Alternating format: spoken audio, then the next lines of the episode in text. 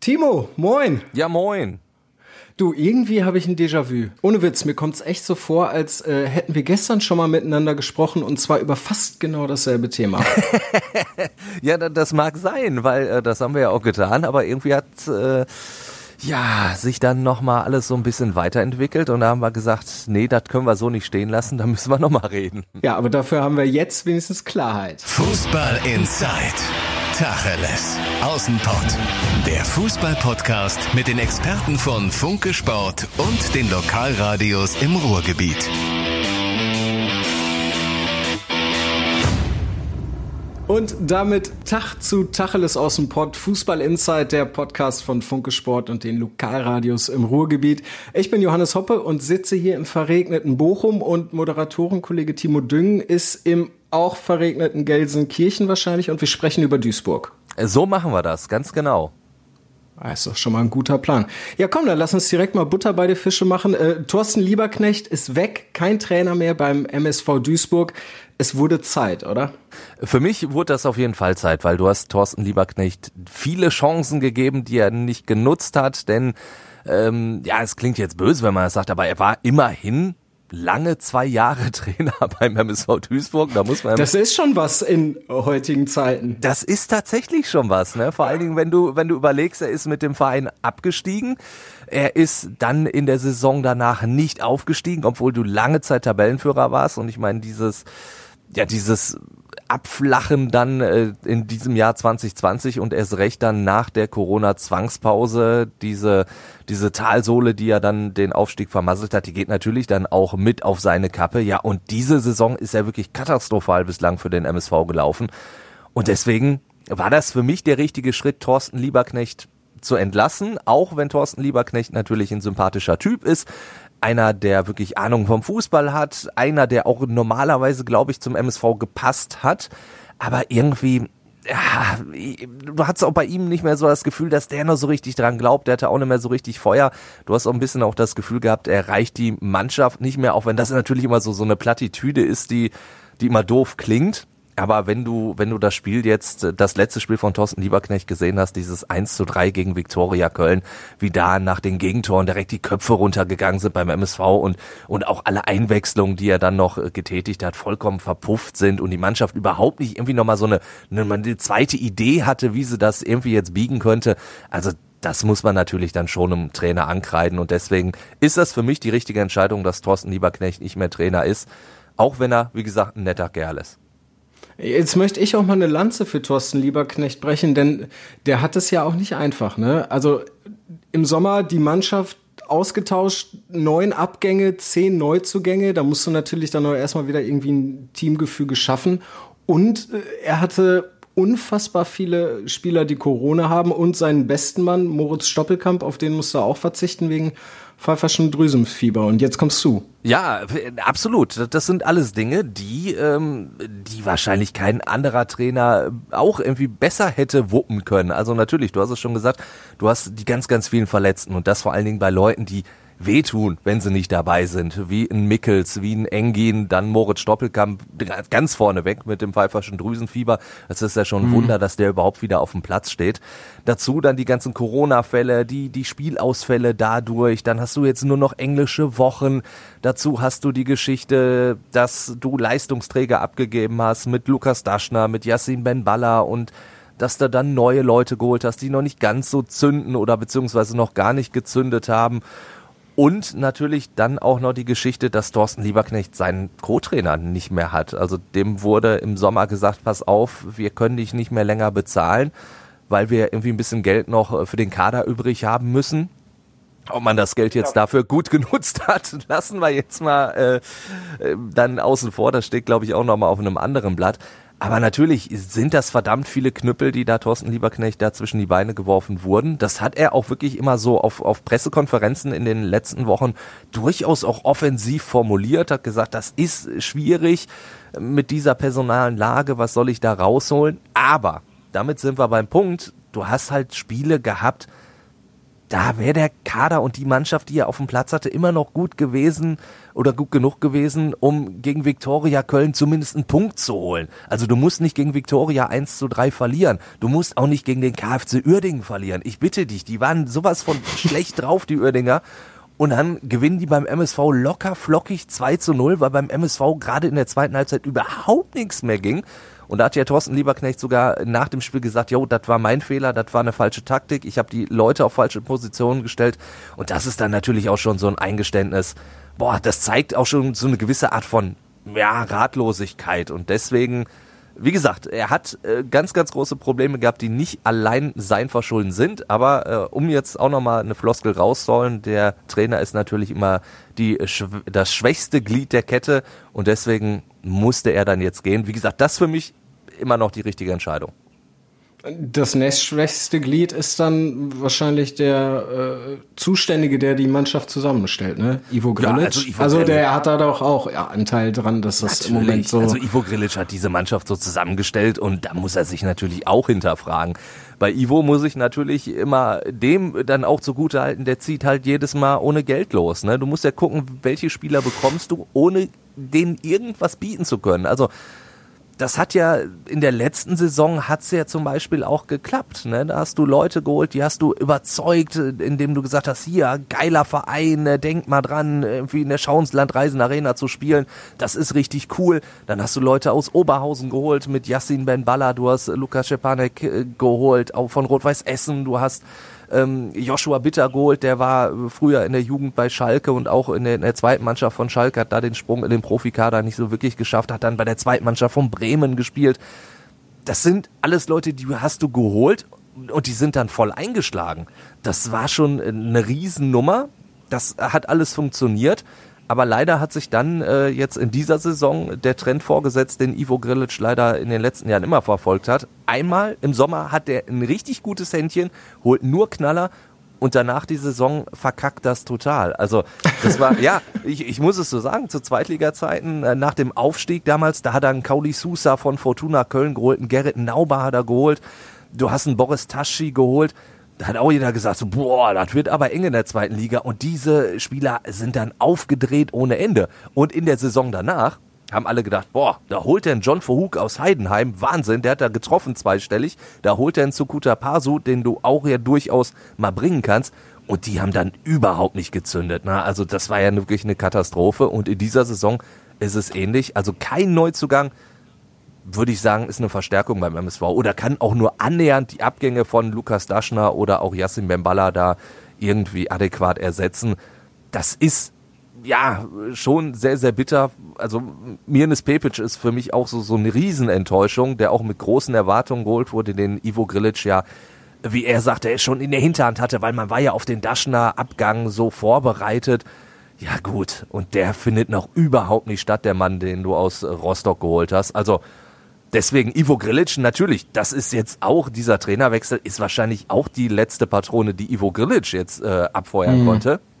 Du hast allerdings mhm. das Problem, wer soll denn Ivo Grilic entlassen? Also Ingo Wald, der, der Präsident, wird es nicht tun, weil er, glaube ich, das ist ein Mann, der kann gut mit Zahlen umgehen, der hat den Verein halbwegs gesundet, wenn man das so sagen kann, weil äh, ohne Ingo Wald wäre der Verein, glaube ich, jetzt schon äh, vor die Wand gefahren worden. Allerdings hat er all das, diese, diese Gesundung des Vereins natürlich auch immer so ausgelegt, dass der MSV zweite Liga spielen muss. Und dann sind wir bei dem Punkt, sportlich bist du halt jetzt in der dritten Liga. Ähm, und deswegen äh, fehlt, fehlt halt auch im, im, im Vorstand, in, in der Führungsriege, fehlt da auch so ein bisschen sportliche Kompetenz beim MSV. Und da hast du halt nur Ivo Grilic und der wird sich wohl kaum mhm. selber rausschmeißen. Deswegen kann Ivo mehr oder weniger machen, was er will, zumal sein Vertrag ja auch nochmal verlängert wurde und da hat der MSV ja auch noch nicht mal die Vertragslaufzeit wieder offenkundig gemacht. Also der wird auch noch ein bisschen Vertrag haben beim MSV. Ja, gut. Äh, dann ist es halt aber auch an ihm, dieses strukturelle Problem in den Griff zu kriegen, weil ich meine, es droht der Abstieg. Ne? Also äh, Natürlich. wir sind noch früh, wir sind noch früh in der Saison, aber wenn es so weitergeht, dann wenn es so weitergeht, natürlich, dann, dann spielst du gegen den Abstieg. Ich meine, deswegen ist ja jetzt auch das, das neue Saisonziel, erstmal in äh, ruhige Fahrwasser zu kommen. Das ist natürlich schon was ganz anderes als der groß angekündigte ähm, Angriff nochmal auf die Aufstiegsplätze, die ja direkt nach dem verpassten Aufstieg äh, ausgegeben wurde, diese Marschroute. Da hat ja Ingo Wald, der Präsident, gesagt, so, nächste Saison greifen wir wieder an und zur neuen Saison hieß es ja, also oben mitspielen auf jeden Fall. Und jetzt musst du erstmal gucken, dass du irgendwie da unten rauskommst. Denn ein Abstieg in die vierte Liga, also da müssen wir auch nicht drum rumreden, das wäre wär das aus für den Verein. Das wäre eine Katastrophe. Das hat ja Bernhard Dietz auch im Interview mit den äh, Kollegen vom Reviersport äh, so gesagt. Er hat gesagt, ey, das, das wäre ein absoluter Super-GAU-Abstieg in die vierte Liga. Und das ist auch definitiv so, weil da würdest du gar nicht so schnell rauskommen. Ich meine, wir wissen alle, wie, wie lange jetzt Rot-Weiß Essen und Rot-Weiß Oberhausen da ja. unten rumdümpeln. Bei RWE kann man ja ähm, jetzt in dieser Saison zumindest mal äh, positive Tendenzen erkennen. Da könnte es ja wirklich mal mit dem Aufstieg klappen. Aber das wäre was, wenn die tauschen. Äh, ja, ähm, das, das, also und beim MSV hast du halt ne, dieses finanzielle Problem, das einfach da ist, dass äh, nur dieses Jahr noch finanziert ist. Du musst eh schon gucken, wie finanziere ich 2021. Und äh, da wäre ein Abstieg natürlich ein, eine absolute Katastrophe. Dann hättest du ein, ein Stadion, das nicht annähernd äh, ja, für, für vierte Liga ausgelegt ist. Ne? Also normalerweise ist die Schauenslandreisen Arena, das war ja damals von Walter Helmich auch so konzipiert, ein Stadion für die erste Liga. Da ist jetzt schon dritte Liga schon sehr, sehr bitter. Eigentlich ein viel zu teures Stadion. Und bei vierte Liga, pff, da kannst du im PCC-Stadion in Homberg spielen, aber da brauchst du nicht mehr die Arena für aufzuschließen. Ich glaube, die Homberger lassen den MSV da nicht spielen. ja gut, wenn, wenn der VfB Homberg auch weiterhin in der, in der vierten Liga dann spielen sollte, dann äh, könnte da eine gewisse Rivalität entstehen. Das kann natürlich sein. Aber lass doch jetzt mal aufhören mit dieser ganzen Schwarz, äh, Schwarzmalerei. Schließlich hat der MSV reagiert und Gino Lettieri geholt. Der kennt den MSV ja, und der du, kann auch Aufstieg. Ja, also aber, das aber du hast ja gesagt, ich soll aufhören mit der Schwarzmalerei und jetzt kommst du mit Gino Lettieri um Ecke. Also ganz ehrlich, ich, ich, also ich bin immer noch ein bisschen fassungslos. Als ich gehört habe, Gino Lettieri kommt zurück, da habe ich mir erstmal gedacht, ey, konnte Rudi Bommer nicht mehr oder was? Also das, das wäre ja fast für mich genauso gewesen. Also einen Ex-Trainer zu holen, der ja einen Aufstieg geschafft hat, aber wirklich auch so viel also so viel kaputt gemacht hat, möchte ich ja vielleicht gar nicht sagen, aber der so viel auch falsch gemacht hat, der auch nicht unbedingt im Guten gegangen ist. Also den jetzt zu holen, da bin ich immer noch ein bisschen erschrocken. Also ich hatte mich eigentlich wirklich gefreut, als, als der erste Name, der durchgesickert war, Michael Schiele war ähm, Ex-Ex-Trainer von, von Würzburg. Da habe ich gedacht, ach ja, das ist ein sympathischer Typ. Der hat letzte Saison diese Wahnsinns-Aufholjagd mit den Würzburger Kickers geschafft, hat den Aufstieg geschafft. Das ist mal ein neues Gesicht, der bringt da frischen Wind rein. Und dann guckst du dir an, ach, mal, wen haben wir denn vor fünf Jahren entlassen? Und dann kommst du auf Gino Lettieri. Also das, das kann für mich die einzige Begründung sein, dass, dass halt Lettieri kaum was verlangt. Wahrscheinlich haben sie dem jetzt gesagt, pass auf, du kriegst einen Trainingsanzug vom MSV. Dazu irgendwie stellen wir dir wöchentlich einen Kasten Köpi hin und dann, dann passt das schon. Also, das, das klingt halt böse. Ich, ich möchte, ich möchte Gino Lettieri nix. Also auch das ist ein, wo, da sind wir beim gleichen Thema wie bei Thorsten Lieberknecht. Das ist ein irre sympathischer Typ. Das ist auch einer, der durchaus nahbar ist. Ich erinnere mich damals noch, ähm, zu Zeiten in der zweiten Liga, als Letieri noch Trainer war und der MSV seinen allerersten Sieg geholt hat, damals gegen Paderborn durch ein Tor von Georgi Chanturia. Und da hat er dann nach dem Spiel so, so bei Facebook ein Bild gepostet mit einem großen Köpi vor sich und hat nur geschrieben, so, liebe Fans, auf euch, auf unseren Sieg. Und das kam natürlich gut an, ne? wenn der, der Trainer des MSV Duisburg natürlich unser Bier als Duisburger trinkt. Das kam natürlich auch gut an. Aber boah, also er steht halt wirklich äh, erstens für nicht schönen Fußball. Da, da will ich jetzt auch nicht hören, er ist damals ja aufgestiegen. Ja, er ist aufgestiegen, aber in dieser Drittligasaison hatte der MSV auch einen Kader, mit dem du ich würde behaupten, relativ leicht aufsteigen konntest. Du hattest einen Dennis Grote damals in absoluter Topform, den hast du damals aus Münster geholt, der war richtig, richtig gut. Ähm, dann hast du einen Slatko Janic gehabt, der ja jetzt sogar noch beim SC Verl beweist, dass er für die dritte Liga ein richtig guter ist. Dann hast du in der Winterpause noch einen Martin Dausch damals von Union Berlin geholt. Du hattest einfach einen wahnsinnig guten Kader. Also das, das war schon ein Aufstiegskader. Ja, damit hat er den Aufstieg geschafft, schön und gut. Und auch dieses Argument, ja, er kennt den MSV, er kennt die dritte Liga, ja, aber das kann doch nicht das Argument sein, um einen neuen Trainer zu holen. Zumal du doch. Ja, offensichtlich ja doch. Ja, offensichtlich ja schon. Wie gesagt, ja, so, so jetzt natürlich, der MSV probiert ja jetzt alles, das positiv zu verkaufen, weil der merkt ja auch, dass die Stimmung Also wenn, wenn du dir mal so die, die sozialen Medien anguckst, was da so abgeht, also da schreien die wenigsten MSV-Fans, hurra, Gino Litieri ist wieder zurück, jetzt gibt's wieder Angriffsfußball und, und Tempotricks und tolle Tore. Denn dafür steht Gino Litieri leider überhaupt nicht. Also wenn, wenn ich mich an die Natürlich, wie gesagt, die Aufstiegssaison, die hast du natürlich in gewisser Weise positiv in Erinnerung, weil du halt Zweiter geworden bist, bist aufgestiegen. Du hast dieses äh, Spiel gegen Kiel damals gehabt, wo du zu Hause den Aufstieg klar gemacht hast gegen den Tabellendritten das hast du natürlich super in Erinnerung. Aber dann die, die ersten 13 Spiele, die er damals in der zweiten Liga gemacht hat, das war ganz, ganz grauenhaft. Ich erinnere mich da an ein Spiel in Bochum, wo er, wo er eine Taktik aufgestellt hat, mit allem Mann hinten reinstellen. Weil man gesagt hat, ja, gegen den VfL Bochum, was sollen wir denn da machen? Das war zu Beginn der Saison, ja, du bist aufgestiegen. Völlig zu Recht. In, in, ja, äh, muss ja äh, bei, bei allem Respekt vom VfL Bochum auch schon damals. Ähm, du bist halt aufgestiegen, dann hast du direkt relativ Anfang ein Derby in Bochum und dann sagst du, boah, ganz ehrlich, Leute, wenn wir hier 2-0 verlieren, sind wir zufrieden? Das kann doch nicht sein, damit du kannst doch keine Mannschaft aufs Feld schicken. Also ganz ehrlich, und dann gab es Spiele gegen Nürnberg damals, das war ein Gegraupe, das, das war, dann hast du diese Situation, als du bei Union Berlin gespielt hast, da hast du zur Halbzeit, ich glaube, 3-0 schon zurückgelegen, da war Gino Litieri quasi schon entlassen also in der Halbzeitpause haben sie beim MSV schon überlegt, okay, wen holen wir als nächstes? Und dann hat die Mannschaft aber plötzlich nochmal in der zweiten Halbzeit eine Aufholjagd gestartet und hätte fast nur das 3-3 gemacht. Und dann hat man Letieri halt weitermachen lassen. Erst äh, als er dann verloren hat bei 1860 München wurde er dann entlassen und da, da bin ich halt auch bei dem Punkt, der ist ja auch nicht im Guten gegangen. Also ich, ich erinnere mich noch, ich war damals äh, in München, habe das Spiel halt kommentiert und das war auch ein ganz, ganz grausames Spiel. Es stand lange Zeit 0 zu 0, so ein richtiger Abstiegskampf. Also es war Not gegen Elend und kurz vor Schluss macht 60 München dann sogar noch das 1-0, gewinnt dieses Spiel. Und da war klar, das war für ein Gino. Und dann, was macht der MSV? Setzt Gino Litieri da zur Pressekonferenz nur hin, ganz alleine. Das ist aber schon mies. Alle haben sich verpieselt. Ein Ivo Grilic war nicht mehr zu sehen. Der ganze Vorstand war nicht mehr zu sehen. Wir sind dann noch durch die Katakomben da der, der Allianz Arena marschiert und in der Hoffnung, noch irgendjemand zu finden. Ähm, Kevin Wolze wurde als Spieler dann noch schnell in die Mixzone geschickt, damit der so ein bisschen was sagen kann. Er wusste aber auch nicht wirklich, was er sagen sollte. Und dann irgendwann, als ich tatsächlich schon im, im Zug nach Hause gesessen habe, hat der äh, Kollege Thomas Datemann, der auch ähm, ne, im, im Funke ähm, Haus sein Zuhause hat, der hat dann damals noch Bernhard Dietz erwischt. Weil der war noch da und, und äh, Tate war dann auch noch was länger da in München.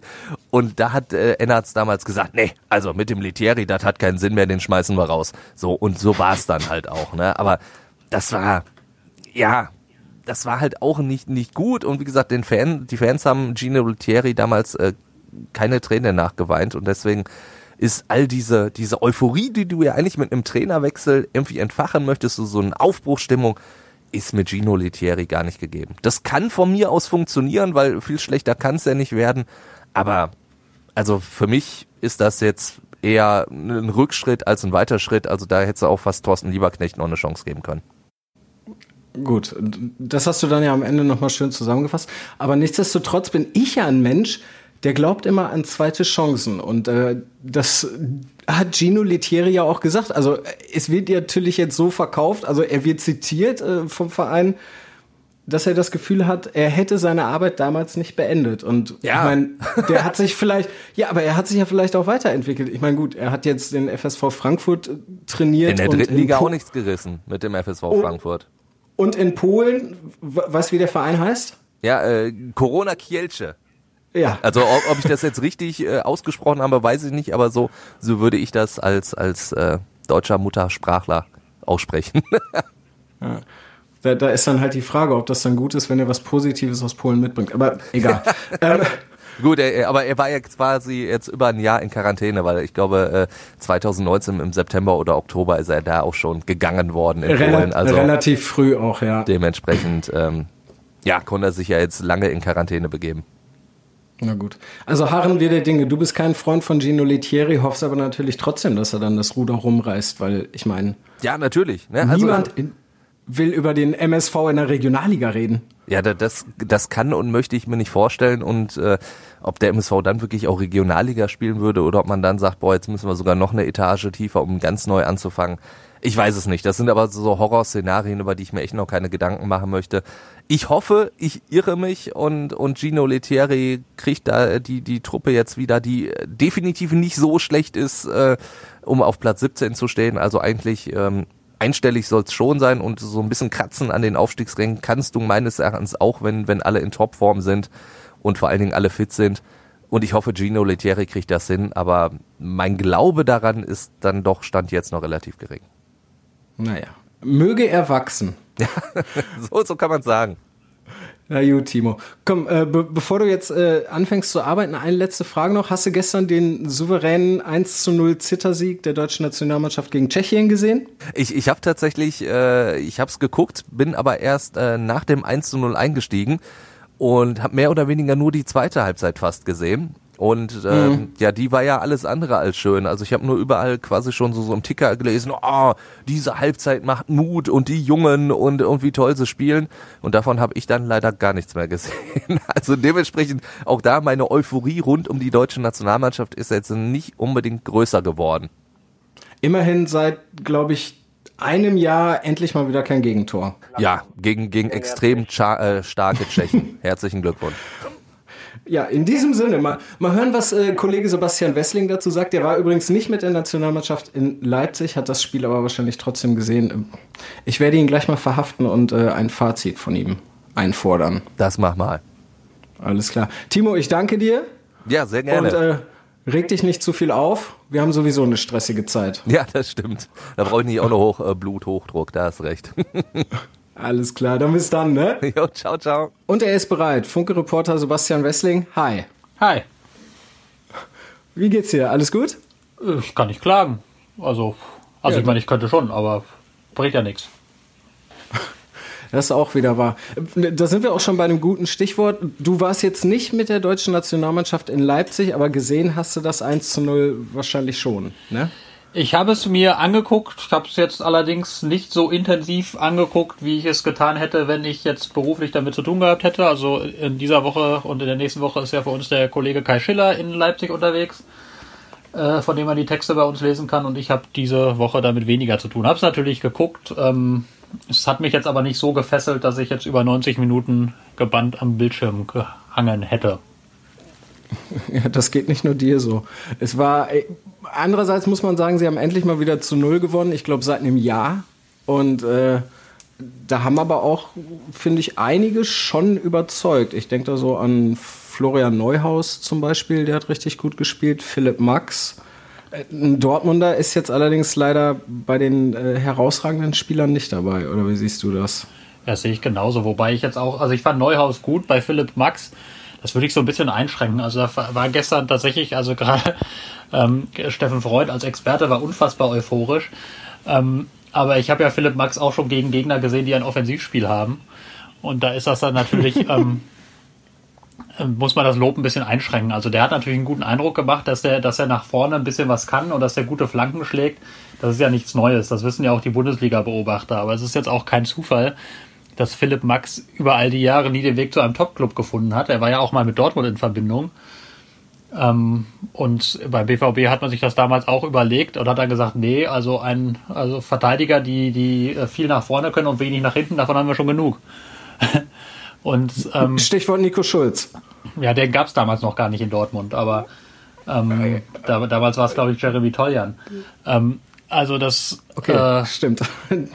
Also auf jeden Fall, das ist, das ist natürlich ein guter, guter, äh, der hat ein gutes Spiel gemacht, das will ich gar nicht in Abrede stellen, er hat gute Impulse gesetzt, aber wenn das, wenn die Gegner dann Frankreich oder Portugal oder Italien heißen, dann fühlt man sich, glaube ich, weniger wohl, wenn der Philipp Max derjenige ist, der die linke Seite abdichtet. Von daher muss man das so ein bisschen, bisschen äh, mit einem Fragezeichen versehen, dieses, dieses viele Lob, was er bekommen hat. Und zum zweiten Teil, ja, äh, Dortmunder nicht überzeugt, Julian Brandt durfte ja durchspielen, ähm, hat ein paar gute Ansätze gehabt, hat aber daneben auch vieles gehabt, was nicht so gut war. Also hat so ein recht zurzeit leider typisches Julian Brandt-Spiel gemacht. Also man hat immer wieder gesehen, was er kann, aber er hat dann immer wieder auch so, so unerklärliche Fehler drin und so, so Patzer drin, die dann, wo man nicht so ganz versteht, wo die, wo die herkommen. Aber der auch eine gute Chance aufs 2-0 gehabt und die relativ kläglich vergeben. Also ähm, da wäre mehr drin gewesen. Hat aber natürlich grundsätzlich gezeigt, dass er ein geiler Kicker ist. Yogi Löw meinte ja nach dem Spiel, also es fehlt die Konstanz, das ist ja das, was du auch sagst, aber langsam wird es auch mal Zeit, die nächste Hürde zu überspringen. Was, ich meine, du hast jetzt gerade schon versucht, es zu erklären, kannst es irgendwie nicht erklären, aber irgendwo muss doch der, der Grund sein dafür, dass der auf einmal wieder so einen Knick hat, weil vergangene Saison beim BVB, da sah es dann ja wirklich so aus, als würde er ja ähnlich, ähnlich einschlagen dann wie bei Leverkusen. Was meinst du, was da möglicherweise passiert ist? Ja, es war ja auch vergangene Saison nicht immer nur konstant. Ähm, also ich glaube, dass das, das große Problem tatsächlich ist, dass er ähm, sich immer noch ein bisschen schwer tut mit diesem Schritt von Leverkusen nach Dortmund. Also, weil einfach in Leverkusen war, war Julian Brandt ja unumstritten und gesetzt und hat, hat einfach mhm. alle Spiele gemacht, konnte immer spielen, konnte spielen, wie er will und, und ähm, hatte auch entsprechend, entsprechende Sicherheit. Und ich glaube, die fehlt ihm einfach so ein bisschen, weil er eben es in Dortmund nicht so ist, dass er, dass er auf jeden Fall spielt, sondern da muss er sich das im Training erarbeiten und da muss er es auf dem Platz bestätigen. Und mit diesem, ich glaube, mit diesen Umständen kommt er noch nicht so richtig gut zurecht. Also ich glaube schon, dass Julian Brandt ein Spieler ist, der sehr viel Vertrauen des Trainers braucht, das spüren muss für sein Spiel, weil er ja eben einer ist, der immer mal wieder verrückte Sachen macht und dann die entsprechende Sicherheit braucht, dass er, dass er die auch machen kann. Und wenn er, wenn er die nicht fühlt, dann ist das, glaube ich, dann verkrampft er so ein bisschen, habe ich den Eindruck. Ähm, hm. Und dadurch ist er so ein bisschen, so ein bisschen schwankend in seinen Leistungen. Es bricht ja immer mal wieder raus, wie richtig richtig gut das klappt, aber es sind dann eben auch immer wieder die Ausschläge, Ausschläge ins Gegenteil. Also man muss ihm ja grundsätzlich zugutehalten, finde ich, in jedem Spiel, dass Julian Brandt nie einer ist, der, der irgendwie abtaucht oder der, der nicht zu sehen ist oder der unsichtbar ist, sondern er zeigt sich in jedem Spiel, er will die Bälle haben, er, er ist viel unterwegs, er bietet sich an. Das kann man ihm nie absprechen. Es gibt ja auch genügend Spieler, die einfach komplett abtauchen über 90 Minuten. Das ist bei ihm nie der mhm. Fall. Ähm, aber er hat ja, dann halt leider oft dann auch unglückliche Aktionen mit drin. Ja, wollte ich gerade sagen, weil es sieht halt dann bei Julian Brandt, finde ich, sieht das immer sehr, sehr leichtfüßig aus, wie ein kleiner Junge, der halt irgendwie so kickt so und wenn es dann klappt, ist es mega geil. Aber wenn es dann irgendwie schief geht, dann erstmal kurz Kopf nach unten und dann manchmal trabt er auch nur hinterher. Also das ist dann echt schon ja, fast irgendwie lethargisch. Also puh, es ist, ist schwierig. Da kommt wahrscheinlich dann eine ganze Menge Arbeit auf Julian Brandt selber zu, aber vielleicht auch noch mal ein bisschen so ja, Kopfstreicheln von Lucien Favre, wenn er dann zurückkommt hm. zum BVB. Ja, nun ist Lucien ja. Favre nicht der ganz große Kopfstreichler. Ähm, äh, ja, da, da, wird sich, da wird sich Julian Brandt einfach selber rausarbeiten müssen oder, oder ranarbeiten müssen jetzt, jetzt beim BVB, dass er, dass er ähm, in die Lage kommt, einfach konstant die Leistung, zu denen er fähig ist, abzurufen. Ähm, wie er das, wie er das am Ende hinkriegt, ja, gute Frage. Wenn man das wüsste, dann dann würde ich sehr viel mehr Geld verdienen und andere Dinge machen, als am Donnerstagvormittag einen Podcast aufzunehmen. Ähm, aber es ist auch schön. Es ist auch wunderschön, gar keine Frage. Aber ähm, dafür hätte ich dann keine Zeit mehr, weil ich so äh, viel zu tun hätte, Spieler besser zu machen. Naja, also wie gesagt, es, ist, es ist schwierig zu erklären. Also ich, ich glaube, da liegt tatsächlich ganz, ganz vieles so im, im, im Kopf begründet, weil das Julian Brandt ein überragender Fußballer ist. Darüber gibt es ja keine zwei Meinungen grundsätzlich, dass er alles mitbringt, sowohl was Technik angeht, also auch was so seine, seine Spielübersicht und seine Kreativität angeht. Von der Sorte gibt es gar nicht so viele, aber das muss er halt eben konstant zeigen, gleichzeitig die Fehler minimieren. Und dann kann das ein großer Fußballer sein. Mhm. Wer, wer, so ein bisschen in die gleiche Richtung geht und jetzt endlich kommt, wir haben letzte Woche schon drüber gesprochen, ist Moda Hut. Wie hast du seine Leistung gestern gesehen? Der ist ja für Ilkay Gündoğan gekommen, der überragend gespielt hat, finde ich. Und dann war natürlich die Messlatte auch extrem hoch für den Mo. Ja gut, das hast du natürlich dann gesehen, dass, dass, dass Mo Dahut noch kein Ilkay Gündogan ist. Ähm, hat sich in dem Spiel auch deutlich gezeigt, weil ich schon fand, dass es einen deutlichen Unterschied im deutschen Spiel gab zwischen der ersten und der zweiten Halbzeit. Mhm. Also man kann ja, kann ja, also natürlich war es kein hochklassiges Spiel, aber in der ersten Halbzeit hattest du ja schon das Gefühl, dass die deutsche Mannschaft das Geschehen kontrolliert. Und da war es eigentlich, eigentlich nur die Frage, wann machen sie denn das zweite Tor? Oder, oder wann, wann, wann, wann fällt der Ball nochmal ins Tor so? Ähm, ja, und in der zweiten Halbzeit war diese Kontrolle ein gutes Stück dahin. Das will ich jetzt nicht, nicht allein an, an dem Wechsel von, von Gündogan zu Dahut aufhängen, aber du hast natürlich schon gemerkt, dass da jetzt im Mittelfeld diese komplette Sicherheit so ein bisschen fehlte. Dahut hat das, mhm. hat das phasenweise gut gemacht, fand ich. Also du hast schon, schon auch viele, viele gute Szenen gesehen, viele überraschende Szenen. Aber das war jetzt nicht, das er hat jetzt nicht so ganz groß aufgespielt. Also ist jetzt hat, hat, hat halt, man hat halt schon, schon gesehen, dass da eben, wie gesagt, noch ein, noch ein gewisser Unterschied besteht, was ja ganz logisch ist. Ilkay Gündogan ist ein Spieler, der jetzt über Jahre hinweg auf absolut höchstem Niveau seine Leistungen bringt, über viele, viele Jahre und, und ähm, schon sehr, sehr viel erlebt hat und sehr viel gemacht hat. Und das ist natürlich klar, dass er nochmal eine andere Präsenz hat auf dem Platz. Ähm, aber das muss natürlich die Messlatte sein, andererseits, weil, weil Moderhut ja grundsätzlich auch vieles mitbringt, um so eine Rolle spielen zu können. Aber bis dahin, also da muss er, muss er tatsächlich noch ein bisschen sich weiterentwickeln, muss noch ein bisschen mehr Ruhe in seine Aktion kriegen, ein bisschen mehr Präsenz ausstrahlen auf dem Platz, ähm, um da einer Mannschaft so weiterhelfen zu können, wie es Ecker Gündogan kann. Hm. Ich lehne mich jetzt mal ein bisschen aus dem Fenster und sage, Julian Brandt und Moderhut fahren trotzdem mit zur EM. Allerdings, wenn Jogi Löw auch Nico Schulz mitnimmt, dann frage ich mich echt, was soll das? Warum? Warum ist Nico Schulz in der Nationalmannschaft? Der spielt beim BVB, hat er drei Minuten gespielt diese Saison? Ja, ist ja ganz einfach, weil es nicht so viele Linksverteidiger gibt. Punkt. Also man kann sich ja keine schnitzen, um, um mal ein etwas älteres Zitat von Jogi Löw zu zitieren. Also ähm, dann hat er Nico Schulz hat er halt ein paar Mal dabei gehabt. Nico Schulz hat ja auch schon gute Länderspiele gemacht. Das darf man ja auch nicht vergessen. Der hat äh, vor, vor einem Jahr oder anderthalb gegen die Niederlande ein sehr gutes Länderspiel gemacht, auch ein paar andere. Der war ja, war ja mal Stammspieler. Stimmt, hat er sogar getroffen. Der war ja eine Weile Stammspieler ja. in dieser Mannschaft. Das, also das darf er auch nicht vergessen. Und dann ist Joachim Löw halt einer, wenn, wenn jemand schon gute Leistungen bei ihm gebracht hat, dann lässt er den halt auch nicht so schnell fallen. Ähm, ja, kommt drauf an. Ne? Also, ja, da, da, muss schon, da muss schon ein bisschen mehr zusammenkommen. Also er, erstmal muss er, müsste er ja überhaupt eine Alternative haben. Und jetzt waren sehr, sehr viele Außen, Außenverteidiger ja auch einfach verletzt. Ne? Also ähm, zum Beispiel auch Halzenberg, der, der ist ja gar nicht dabei. Klostermann ist jetzt halt auch verletzt. Das sind ja welche, die, die sonst sehr oft die Außenposition spielen. Die hat er gar nicht zur Verfügung. Ähm, von daher, es gibt nicht die großen Alternativen. Nico Schulz hat in der Nationalmannschaft schon gute Leistungen gebracht. Ähm, und deswegen lässt er den nicht einfach so weg.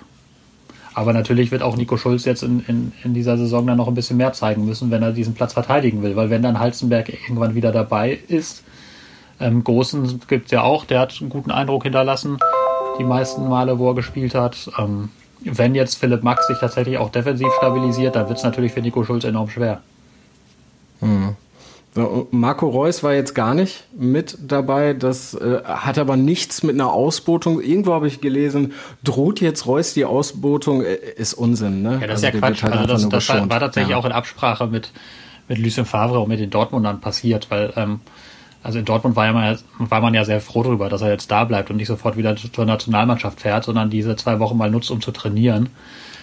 Und, und Joachim Löw hat das ähnlich gesehen. Und man muss ja bei, bei ähm, aller Kritik, die man auch immer mal wieder in diesen Tagen an, an Löw üben kann, muss man doch festhalten, dass, dass er momentan, wie ich finde, eigentlich recht verantwortungsvoll umgeht mit der Belastung, die auf den Spielern ist, dass er da auch den, den Verein sehr weit entgegenkommt, hat ja die Bayern jetzt auch mehrfach mal ein bisschen rausgelassen, weil die sehr belastet waren. Jetzt hat er eben dann auch Marco Reus rausgelassen, weil er eben auch erkannt hat, ist vielleicht für den besser, wenn er jetzt einfach mal zwei Wochen trainiert. Ist, ist ja eine lange Saison ist nicht wichtig, dass er jetzt mhm. fit ist, sondern dass er dann in der, in der zweiten Saisonhälfte dann auch wirklich fit ist und aus Löws Sicht natürlich dann auch, dass er für die EM dann fit zur Verfügung steht.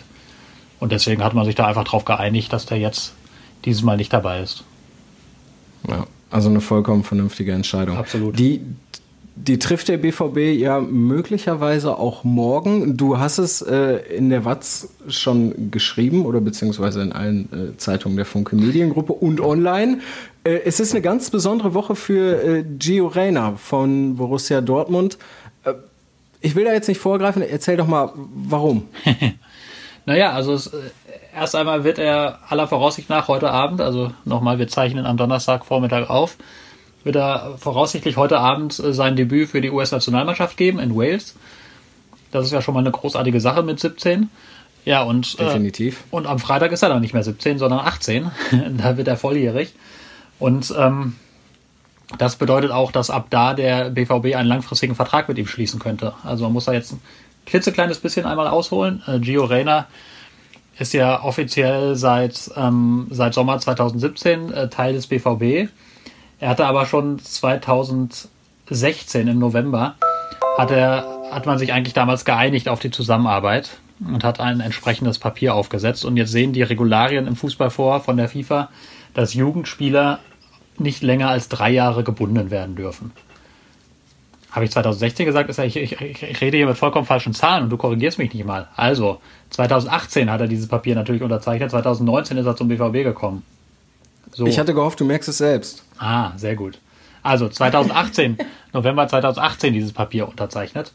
Ähm, plus drei Jahre macht 2021. Also das ist halt ähm, FIFA-Regel, damit halt äh, Junioren, äh, die, die dürfen ja selber noch gar nicht unterschreiben, sondern das machen ja deren Eltern und damit die nicht, äh, damit die nicht in irgendwas reingeritten werden und sich ewig irgendwo binden, dürfen das maximal drei Jahre sein. So. Mhm. Das ist bis 2021. Nun ist es im deutschen Fußball durchaus üblich und das hat der BVB auch so gemacht. Er spricht nur nicht drüber, weil das natürlich so ein bisschen so eine Grauzone ist, dass es sogenannte 3 plus 2 Verträge gibt. Dass man also sagt, pass auf, wir machen jetzt einen Dreijahresvertrag, wir einigen uns aber schon mal auf einen Anschlussvertrag und der greift dann, wenn du volljährig bist. Ähm, das ist auch, wie gesagt, das bestätigt keiner im Fall Gio Reyna, aber das ist so. Also das ist, der ist also nicht ab 2021 ablösefrei, sondern man hat sich da schon bis auf eine Zusammenarbeit bis 2023 geeinigt. Nichtsdestotrotz will man äh, das jetzt nochmal ausweiten, weil ähm, Gio Reyna hat sich natürlich jetzt in der kurzen Zeit einen ganz neuen Stellenwert erarbeitet und auch ein ganz neues Ansehen, nicht nur in Dortmund, sondern auch bei anderen Clubs. Und ähm, deswegen ist der, der BVB bestrebt und beziehungsweise spricht man schon sehr lange jetzt miteinander, dass man diesen Vertrag nochmal ausdehnt, natürlich auch das Gehalt entsprechend anpasst. Und das sieht alles sehr, sehr gut aus und da bin ich bin ich mir sicher, dass das jetzt auch in Kürze verkündet werden wird, wenn dann vermutlich, wenn dann Gio Reyna zurück ist von der Nationalmannschaft. Also ich glaube nicht, dass man das jetzt in Abwesenheit verkündet. Sondern wenn er dann zurück ist, dann muss er das ja auch noch formell unterschreiben, weil er ja jetzt erst 18 ist. Und dann gehe ich davon aus, dass man das verkünden wird, dass er bis 2024 oder sogar 2025 sich an den BVB okay. bindet, dass sein Gehalt entsprechend aufgestockt wird und seiner, seiner jetzigen Bedeutung gerecht wird. Und wahrscheinlich dann natürlich ohne Ausstiegsklausel. Das ist zumindest der Plan, ja klar. Machen sie beim BVB ja nicht. Ja, also auch eine vollkommen, vollkommen richtige Entscheidung. Wobei ich ja sagen muss, so Gio Reyna, also klar, der ist 17 Jahre alt, aber seit dem Freiburg-Spiel, wo er drei Tore vorbereitet hat, ist er auch so ein, so, so ein bisschen abgetaucht. Oder bin ich da jetzt zu streng mit dem? Nö, ist schon richtig. Der war jetzt in den letzten Wochen nicht mehr so so stark, nicht mehr so überragend, was aber, glaube ich, ganz normal ist bei einem 17-Jährigen, dass der dann eben auch mal solche Schwankungen drin hat. Da muss man, muss man dann mal abwarten, wie, wie, wie konstant das jetzt ist oder ob er sich da jetzt so langsam mal wieder rausfindet. Also ich, ich fand ihn jetzt auch nicht, auch nicht absolut grottenschlecht in allen Spielen, wobei es jetzt gegen Bayern auch kein, wirklich kein gutes Spiel war, zum Beispiel. Ähm, mhm. Da muss er, da muss er natürlich wieder sich steigern, muss er wieder zeigen, was er kann, aber ich glaube, das ist ganz normal, weil was, was man halt auch oft unterschätzt von außen, ist diese, dieser Rhythmus, alle drei Tage ein Spiel zu machen, auch wenn er natürlich nicht in allen gespielt hat, sondern auch ab und an mal draußen war. Aber das ist, das ist schon, schlaucht schon körperlich und mental, alle drei Tage ein Spiel zu machen und alle drei Tage auf höchstem Niveau zu performen. Da muss man erstmal irgendwie sich so ein bisschen hinentwickeln. Daran muss man sich gewöhnen an diese Anforderungen. Und das ist bei einem 17-Jährigen dann, glaube ich, ganz normal, dass er dann zwischendrin auch mal ein bisschen durchhängt. Ja, denke ich auch. Ja, durchhängen ist schon wieder ein schönes Stichwort. Meine Güte, du Als lieferst mir hier Vorlagen. Äh, wir wären ein Sturmdo. Äh, also der VfL Bochum, das ist ja. Ah, ich dachte, ah, haben, ah. Ich, ich, war auf einer anderen Spur unterwegs, aber ich dachte, jetzt sprichst du doch über Jaden Sancho. Aber machen wir den VfL Bochum. Äh, Jaden Sancho ist, finde ich, da sollten wir drüber sprechen, wenn er jetzt irgendwie bei der Nationalmannschaft äh, auch nicht so zündet. Er hat ja eine Ansage gekriegt. Ich glaube, den können wir uns für eine andere Folge aufheben. Nee, ich wollte tatsächlich ganz gerne mal über den VfL Bochum, weil irgendwie der VfL Bochum, ne, ist Tabellenzweiter der zweiten Liga. Mit einem Sieg gegen Fürth hätten die sich oben so ein bisschen festsetzen können. Ja, war Tabellenzweiter der, der zweiten Liga, muss man ja jetzt inzwischen sagen. Ja, ja, dann, dann, und weil der VfL eben wieder das gemacht hat, was der VfL immer macht, wenn man glaubt, dass die Träume vom Aufstieg wahr werden könnten. Das ist schon, ist das jetzt ein herber Rückschlag? Ich weiß nicht, ob du das Spiel gegen Fürth gesehen hast. Ich war im Stadion. Simon Zoller und Thomas Reis haben nach dem Spiel gesagt, das war ein absoluter Klassenunterschied, würde ich so unterschreiben. Und äh, ja, dann, dann war es das auch wieder mit Aufstieg, ne? Für den VfL, oder?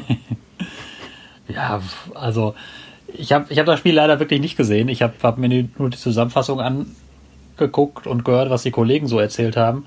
Und äh, der Eindruck war ja überall gleich, dass das verheerend war. Und das ist, sind ja auch das, das, was die Bochumer selbst gesagt haben. Und ich glaube, ich habe hab äh, Reis noch nie so enttäuscht erlebt, beziehungsweise also so enttäuschte Zitate gelesen wie nach diesem Spiel. Oder tue mich zumindest schwer, mich zu erinnern. Ähm, aber ja, ja. also es ist immer noch schwer, jetzt irgendwie irgendwelche Grundsatztendenzen daraus abzuleiten. Also ich meine, sie sind, sind ja immer noch, also rein tabellarisch stehen sie ja immer noch überragend da. Sind zwar Sechster, aber du hast jetzt einen Punkt Rückstand auf Fürth, zwei auf Osnabrück, die auf Platz zwei sind. Also da ist ja alles drin. Nur natürlich ähm, würde ich jetzt, behaupte ich mal, dass der VfL Bochum jetzt auch keine Mannschaft hat, mit der du zwingend aufsteigst. So, und das, wenn du das dann trotzdem schaffen willst, dann musst du natürlich irgendwie eine gewisse Euphorie haben und musst so eine Welle haben, musst ins Rollen einfach kommen und gar nicht mehr aufhören zu rollen. Und das ist dann natürlich schwierig, wenn dir dann immer mal wieder zwischendrin solche Spiele unterlaufen. Also ich glaube, da, mhm. wenn, damit der VfL Bochum aufsteigt, muss sehr, sehr vieles optimal laufen und sehr viel zusammenkommen, weil ich einfach nach wie vor glaube, dass, dass so manche Konkurrenten einfach stärker besetzt sind. Von daher, natürlich ist das, ist das, ist das ein Rückschlag und es ist auch, auch wirklich ein blöder und ärgerlicher Rückschlag, weil es jetzt auch nicht so ist, dass nach, nach allem, wie gesagt, du hast das Spiel gesehen, ich habe nur die Zusammenfassung gesehen, aber man hatte schon den Eindruck, es wäre auch in diesem Spiel mehr drin gewesen, wenn der VfL Bochum sein Leistungsoptimum erreicht hätte oder ausgeschöpft hätte, was er kann. Das ist ja immer das Ärgerliche, ja, wenn du nach so einem Spiel dann eben, also wenn du jetzt, keine Ahnung, du spielst jetzt gegen den HSV und verlierst am Ende 1 zu 2 und hast das Gefühl, okay, wir haben alles gegeben, dann ist das ja immer okay. Aber wenn du jetzt gegen Fürth äh, auf die Art und Weise verlierst und dir das Gefühl hast, ja, wir haben einfach nicht das gespielt, was wir können, das ist ja so ärgerlich, weil es das so komplett unnötig macht. Ja, weil es vor allem auch mit Ansage war. Also Thomas Reis und, und äh, Lucia, der Kapitän, die haben ja vor dem Spiel sogar gesagt, Fürth ist spielerisch eine der besten Mannschaften, wenn nicht die beste Mannschaft der zweiten Liga und wir wollen es denen schwer machen und so. Und dann war halt einfach fast komplette Arbeitsverweigerung in der mhm. ersten Halbzeit. Also die haben sich dann äh, wirklich da ausspielen lassen, sind nur hinterhergelaufen, keinen Zugriff gekriegt.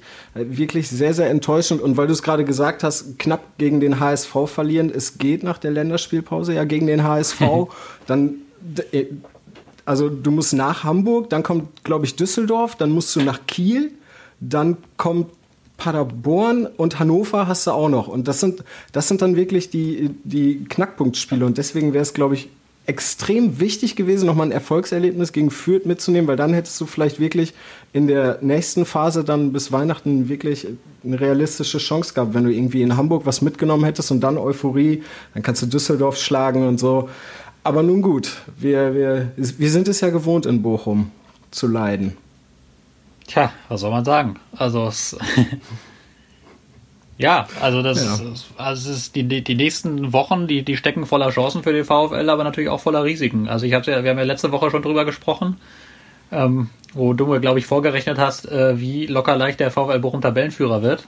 Na gut, ich drehe deine Worte ein bisschen im Mund um, aber ein da, bisschen, da klangst du deutlich euphorischer. Da hast du mir doch erzählt, ja, wenn die jetzt Fürth erstmal schlagen und dann gegen den HSV auch noch was holen, dann sind die ja quasi nicht zu bremsen. Ja, auf Jahre. auf, auf Jahre, Jahre hinaus unschlagbar, genau. Nee, aber was ich letzte Woche ja schon gesagt habe, also das ist ja wirklich, finde ich jetzt auch schon länger ein Zeichen dieser zweiten Liga, dass da es insgesamt sehr, sehr eng zugeht. Und ähm, es ist brutal. Der VfL Bochum hat immer noch, hat natürlich alle Chancen oben reinzurutschen, wenn er die nächsten Spiele erfolgreich gestaltet. Aber wenn man jetzt guckt, der Vorsprung auf Platz 17 beträgt gerade mal vier Punkte. Und der VfL mhm. Bochum ist auf Platz ja. 6. Ne? Also das ist, geht einfach unfassbar eng dazu. Und ähm, das sind unten auf Platz 17, da steht der FC St. Pauli, darüber steht der FC Nürnberg. Das, und nicht viel, und dann mit einem einzigen Punkt mehr Fortuna Düsseldorf. Auch alles Mannschaften, die ja durchaus mal zwei, drei Spiele gewinnen können. Ähm, mhm. Und dann, ja, dann, dann bist du, musst du auch ganz schnell aufpassen, dass du nicht unten reinrutscht, wenn du jetzt äh, die nächsten Spiele nicht erfolgreich gestaltest. So, so eng geht es halt zu in dieser Liga. Also das ist innerhalb von zwei, drei Spieltagen kannst du von Aufstiegs- und Abstiegskampf rutschen. Dementsprechend äh, musst du echt aufpassen, dass du jetzt äh, dich in den nächsten Spielen am Riemen reißt, auch wenn das jetzt gegen, gegen starke Mannschaften geht, aber da musst du was mitnehmen. Ja, gerade da. Aber ich meine, vielleicht wird's ja, wird's ja wirklich dann doch noch ein bisschen eine Erfolgsgeschichte. Ähm, ich würde sagen, wir machen an dieser Stelle einfach mal einen Cut und sprechen noch eben ganz kurz über Tipps. Also natürlich klar, es finden jetzt im Moment keine Ligaspiele statt oder so, aber wir haben ja am Samstag das ganz wichtige Nations League-Spiel gegen die Ukraine und dann am Dienstag nochmal gegen Spanien und dann war es das auch mit Länderspielen. Wie spielt Deutschland denn gegen die Ukraine? 2 zu 0. 2 zu 0, tatsächlich, souverän. Wie, wie im Hinspiel. Ja, also die Ukraine ist, also haben sich zwar im Hinspiel ganz ordentlich verkauft irgendwie, aber das ist jetzt echt kein Gegner, der eine, eine Mannschaft, also der die deutsche Mannschaft so richtig fordern sollte. Also ich, ich würde davon Ähnlich ausgehen, dass sie das, Tschechien. das souverän gewinnen. Ja. Ja, komm, dann setze ich noch einen drauf und sage, Deutschland gewinnt sogar 3-0, bleibt ohne Gegentor. Allerdings gibt es dann eine Niederlage gegen Spanien. Ein knappes 2 zu 1. Guck an, da sage ich 1 zu 1. 1 zu 1, also wie im Hinspiel. Ja, gut. Dann haben wir das. Hoffen wir, hoffen wir unsere Tipps gegen Spanien sind nicht richtig. Äh, und äh, sprechen dann nächste Woche wieder. Sebastian, ich danke dir ganz herzlich, dass du dir die Zeit genommen hast an diesem diesigen, diesigen Donnerstag. Und ich würde sagen, hab einen entspannten Tag und mach's gut. Jo, du auch. Bis dann. Bis dann. Fußball Inside, der Fußball-Podcast mit den Experten von Funke Sport und den Lokalradios im Ruhrgebiet.